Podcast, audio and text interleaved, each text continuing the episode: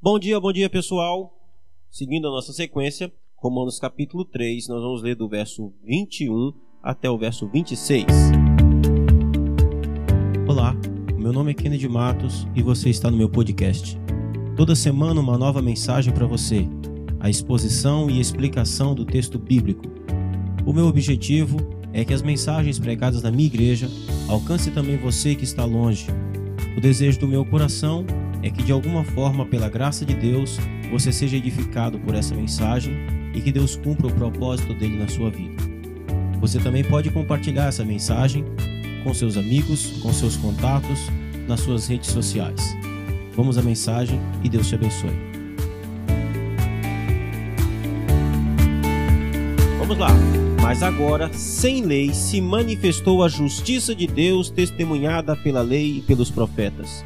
Justiça de Deus mediante a fé em Jesus Cristo para todos e sobre todos os que creem, porque não há distinção, pois todos pecaram e carecem da glória de Deus, sendo justificados gratuitamente por sua graça mediante a redenção que há em Cristo Jesus, a quem Deus propôs no seu sangue como propiciação mediante a fé para manifestar a sua justiça por ter Deus, na sua tolerância, deixado impunes os pecados anteriormente cometidos, tendo em vista a manifestação da sua justiça no tempo presente, para ele mesmo ser justo e o justificador daquele que tem fé em Jesus Cristo. Muito bem, esse texto ele é conhecido pelos estudiosos como a Acrópole da Fé. É, é uma pena que nós não tenhamos tempo para expor esse texto. Esse texto aqui vale a pena uma série de sermões só sobre esses cinco versículos. Tem muita coisa grandiosa aqui. Vamos tentar aqui passar rapidamente dentro do nosso podcast aquilo que a gente consegue. Então, Paulo respondeu no podcast passado, nós vimos que Paulo respondeu uma pergunta: como que o homem não é salvo? Como que o homem não pode ser justificado diante de Deus? Agora, ele vai responder uma outra pergunta. Então, como que o homem é justificado? Como que o homem é salvo?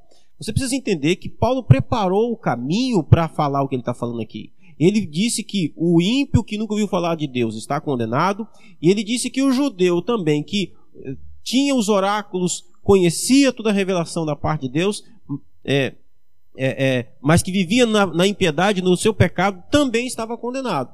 Todos estão condenados. Então agora Paulo vai, vai dizer como que Deus salva tanto judeus como gregos. Ele vai dizer, mas agora, sem lei, se manifestou a justiça de Deus testemunhada pela lei e pelos profetas. Então, a justiça de Deus aqui é o modo como Deus resolveu salvar os homens.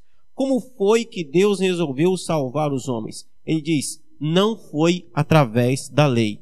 Não foi através da lei. Sem lei se manifestou a justiça de Deus. Justiça essa que não é uma novidade, Paulo está dizendo. Ela já foi testemunhada, ela já foi falada, ela já foi pregada pela lei. E lei aqui tem duas palavras lei no verso 21. A primeira palavra lei diz referente à lei dos mandamentos. A segunda palavra lei diz referente a, a, a, aos livros do Antigo Testamento, leis e profetas. Então, testemunhada pela lei e pelos profetas. Então, todas aquelas cerimônias é, de, de, de holocausto, todas as profecias, todos, todo o arcabouço literário, bíblico do Antigo Testamento era uma testemunha fiel de como que Deus salva os homens. Então não é uma novidade, não é uma novidade.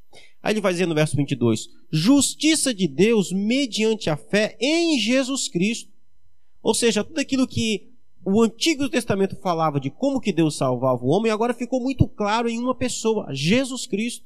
Essa justiça de Deus é mediante a fé, é, é através da confiança. Fé aqui é confiança plena em Jesus, numa pessoa, para todos e sobre todos os que creem. Preste atenção. Essa justiça de Deus, que é através da confiança na pessoa de Jesus, é para todos e sobre todos os que creem, não é para todos e sobre todas as pessoas do mundo, é para aqueles que creem.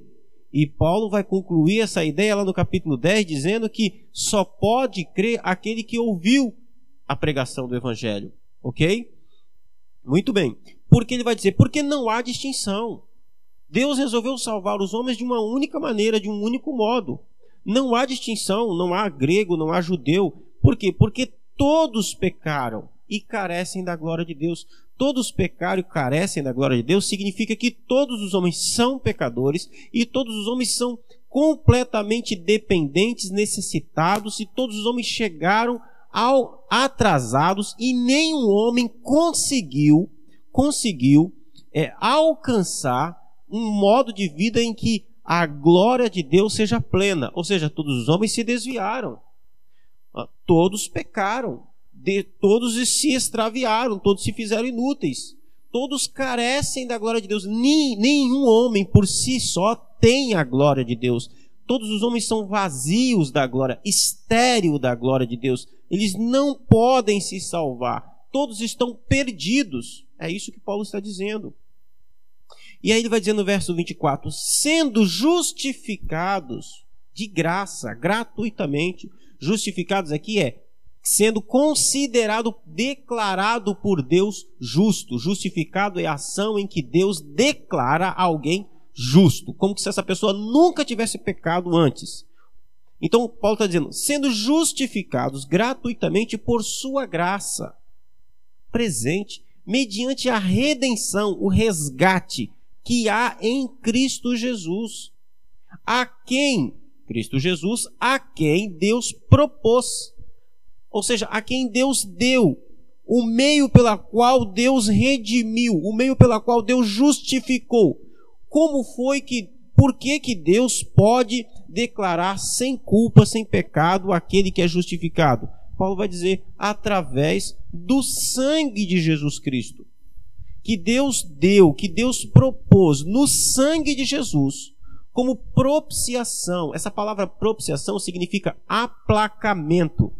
O nosso pecado atrai a ira de Deus. O nosso pecado faz com que a justiça de Deus nos condene ao inferno, nos esmague. O que Paulo está dizendo é que Deus propôs Deus fez uma proposta de, no sangue de Jesus, ou seja, para sair sangue de Jesus, tem que punir Jesus, tem que esmagar Jesus. Ou seja, no esmagamento, no sacrifício de Jesus, no sangue de Jesus, Deus aplacou a ira que ele tinha sobre aqueles que creem em Jesus. Se você creu em Jesus, se você crê em Jesus, se você tem fé em Jesus, se Jesus te encontrou, se você nasceu de novo, o sangue dele derramado na cruz do Calvário foi para aplacar a ira de Deus sobre você.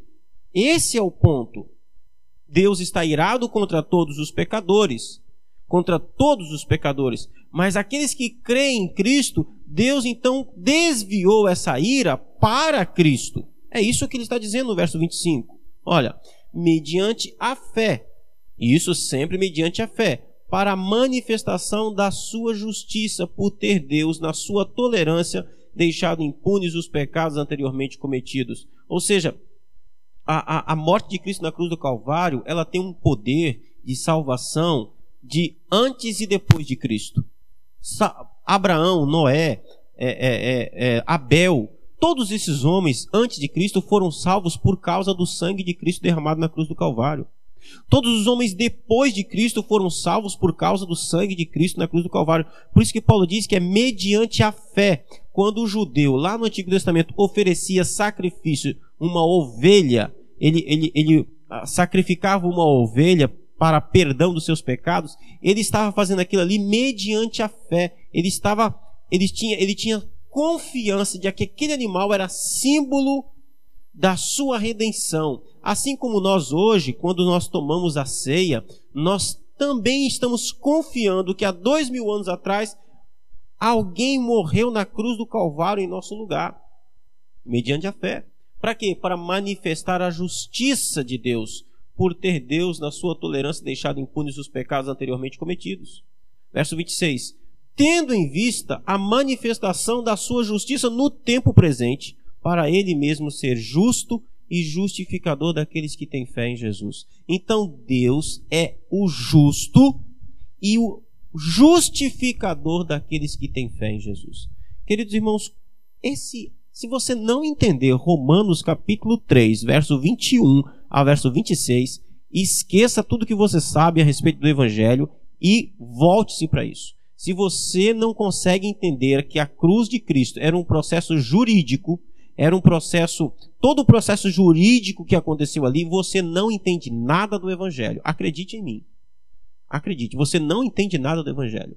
Se você acha que você é salvo porque você faz coisas boas, porque você guarda a lei, ou porque você é bonitinho, é especial, porque Deus tem que te salvar, você não entendeu nada. Nada. É se você não consegue entender por que, que Jesus morreu na cruz do Calvário, se você não consegue responder essa pergunta de uma forma bíblica, você não entendeu o Evangelho. Volte-se para Romanos 3, 21 a 26, leia esse texto, estude esse texto, procure comentários bíblicos sobre esse texto até você entender. Do contrário, você não entendeu nada do Evangelho de Cristo. Aqui está, em cinco versículos, um resumo, uma condensação da coisa mais extraordinária que você vai poder aprender durante toda a sua vida. Cada palavra, cada linha aqui nesse texto que eu li é absolutamente profundo. Eu não consigo explicar isso aqui em 10 minutos. Simplesmente não consigo. Eu espero que o Espírito Santo complete no seu coração tudo aquilo que abundantemente eu não sou capaz. Não sou capaz. Que o Espírito Santo sopre sobre a sua vida, em nome de Jesus, sobre esse texto. Um bom dia e até amanhã.